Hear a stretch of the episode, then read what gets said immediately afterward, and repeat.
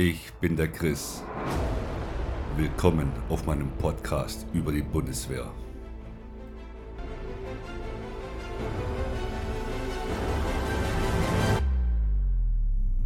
Herzlich willkommen, ich bin der Chris und heute sind wir in der fünften Folge und das Thema ist Tattoos und Piercings bei der Bundeswehr.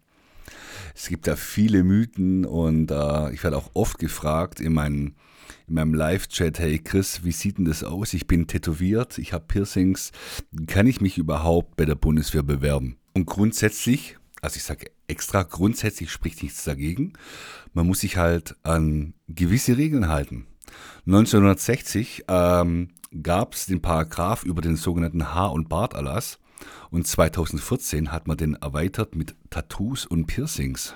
Weil die Bundeswehr hat sich da einfach gedacht, hey, wir sind jetzt ähm, modern und ähm, können ja nicht jeden einfach ablehnen, nur weil er Tattoos und Piercings hat. Dann hat man gedacht, okay, wir erweitern dieses Gesetz, diese Vorschrift einfach, um das besser kontrollieren zu können und ähm, dass es nicht ausartet, was ich persönlich gut finde. Ihr müsst euch einfach denken, ihr repräsentiert die Bundeswehr als Soldaten und wenn ihr natürlich kein gutes Erscheinungsbild oder seriöses habt, ist es natürlich ganz, ganz schlecht für euren Arbeitgeber und auch für den Ruf natürlich. Und deswegen wollte ich mit euch ein bisschen äh, darüber quatschen, euch ein bisschen erzählen, auf was ihr achten müsst, was ihr tun sollt und was ihr lieber nicht tun solltet. Deswegen stellen wir erstmal fest, was sind überhaupt Körpermodifikationen im Bereich Tattoo und Piercings. Also Körpermodifikationen sind auf jeden Fall ein Eingriff, der nicht notwendig ist und nur zu dekorativen dekorativen Zwecken dient. Und da gibt es ja ganz viele Modifikationen von Knochen bearbeiten, Zähnen bearbeiten und äh, Tattoos, Piercings und irgendwelche anderen Dinge. Und da äh, schließt die Bundeswehr natürlich auch Henna-Tattoos und Airbrush mit ein. Beim Tattoos gibt es ein paar Regeln und da wollte ich euch jetzt ein paar aufzählen, dass ihr einfach vorher Bescheid wisst, um was es da überhaupt geht. Also grundsätzlich darf man keine Tattoos tragen, die gegen die Menschenwürde verletzen oder gegen das deutsche Grundgesetz. Weder äh, gegen strafrechtliche Bestimmungen widersprechen, diskriminierend oder pornografische oder gegen die Bundeswehr sich richtet. Das ist quasi der Einstieg, ähm, wo ihr darauf achten müsst. Wenn ihr natürlich im Dienst seid und euch außerhalb der Liegenschaft befindet und ihr habt Tattoos am Hals oder am Nacken oder auf dem Kopf, müssen, müssen die natürlich abgedeckt sein. Ja? Da gibt es Abdeckungscremes etc. Weil man muss einfach das Erscheinungsbild der Bundeswehr wahren. Es ist einfach so. Wenn ihr natürlich an den Unterarmen tätowiert seid und ihr seid in der Liegenschaft oder auf einem Schiff zum Beispiel, da trägt man ja auch öfters mal Hemd, müssen die nicht abgedeckt werden. Es geht tatsächlich nur darum, wenn ihr euch außerhalb der Liegenschaft befindet. Ich habe natürlich auch Tattoos an den Unterarmen. Und wenn ich meine Uniform oder meine Feldbluse quasi lang mache, das heißt äh, runterkrempel, sieht man davon gar nichts mehr. So solltet ihr vielleicht auch denken. Natürlich gibt es auch Ausnahmen, gar keine Frage. Es gibt auch andere Vorgesetzte, wo sagen, das Motiv, was sie da haben, das dulde ich jetzt mal so. Es gibt auch Situationen, wo es nicht abgedeckt werden muss, wenn ihr euch beim Sport befindet. Da habt ihr vielleicht eine kurze Hose an, ein kurzes T-Shirt, dann müsst ihr ähm, die Tattoos natürlich nicht abdecken.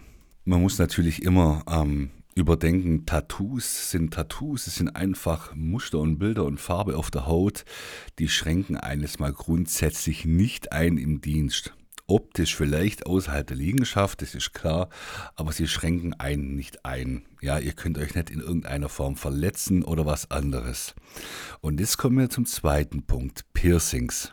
Piercings verhalten sich natürlich grundsätzlich komplett anders wie Tattoos, weil Piercings einfach quasi am Körper dranhängen in irgendeiner Form. Und da besteht natürlich nicht nur optisch der Unterschied, auch in der Verletzungsgefahr auf jeden Fall. Und es wird halt immer so Larifari genommen. Ja, ich selber habe keine Piercings, habe ja nur Tattoos. Und ähm, ich kann euch wirklich aus der Praxiserfahrung sagen, als Außenstehender, Piercings können im Betrieb, je nachdem, was gerade durchgeführt wird, wirklich, wirklich sehr gefährlich sein. Und das möchte ich euch jetzt mal so ein bisschen aufschlüsseln. Wir fangen jetzt erstmal mit den harmlosen Dingen an. Ja, wenn ihr Piercings im Gesicht oder an den Ohren habt. Ja, ich selber, ich persönlich unterscheide jetzt mal Piercings an den Ohren und Ohrringen. Ja, ähm, Ohrringe könnt ihr oder so Ohrstecker kann man ganz einfach mit ähm, Pflaster abkleben, die drückt ihr ran, äh, äh, die Ohrringe und Pflaster drüber und dann ist es eigentlich eine tolle Sache. Pflaster natürlich Hautfarben.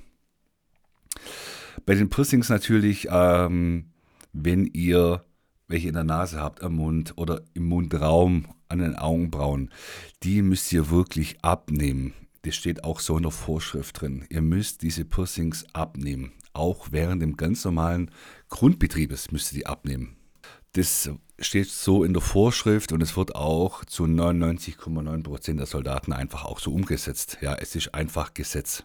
Einfach akzeptieren und rausnehmen. Wenn ihr dann äh, in den Dienstschluss geht und die Uniform quasi wieder auszieht, könnt ihr die auch gerne wieder ranmachen. Ja, aber während dem äh, Grundbetrieb werden die abgenommen. Jetzt kommen wir natürlich zu Piercings, äh, die nicht sichtbar sind. Es ist ja Mode geworden, äh, Brustpiercings oder im Genitalbereich sich Piercings hinzumachen. Und da möchte ich euch jetzt mal eine kleine Story erzählen dazu. Und zwar, wenn ihr Piercings im Brustbereich habt und denkt, hey, ich lasse die drin, die sieht ja eh keiner. Ja? Und, oder vielleicht abkleben oder sowas. Macht es nicht macht es nicht. Wenn ihr im grünen Dienst seid, also wenn ihr draußen, Biwak etc. seid, macht die Dinger raus. Wenn ihr irgendwo gleitet oder euch reinschanzt oder irgendwelche anderen Dinge und ihr bleibt in irgendeiner Form irgendwo hängen mit den Teilen und ihr reißt euch da was ab, das kann ganz schön von Übung auf Notsituationen umschlagen, glaubt mir. Oder im Genitalbereich. Ja, wenn ihr da irgendwo hängen bleibt, reißt euch da was raus. Das ist wirklich fein durchblutetes Gewebe. Es kann wirklich ganz, ganz schnell zu einer Notsituation umschlagen. Und glaubt mir, das wollt ihr nicht, wirklich nicht. Deswegen hat es wirklich Sinn, wenn die Ausbilder euch sagen, gerade in der Grundausbildung oder Vorgesetzte, wir gehen jetzt raus, machen dies und das und üben uns ein bisschen oder beüben das Ganze, macht die Dinger raus. Glaubt mir, es kann wirklich ganz, ganz böse ins Auge gehen, wenn ihr da irgendwas nicht tut, wirklich. Hört da auf mich.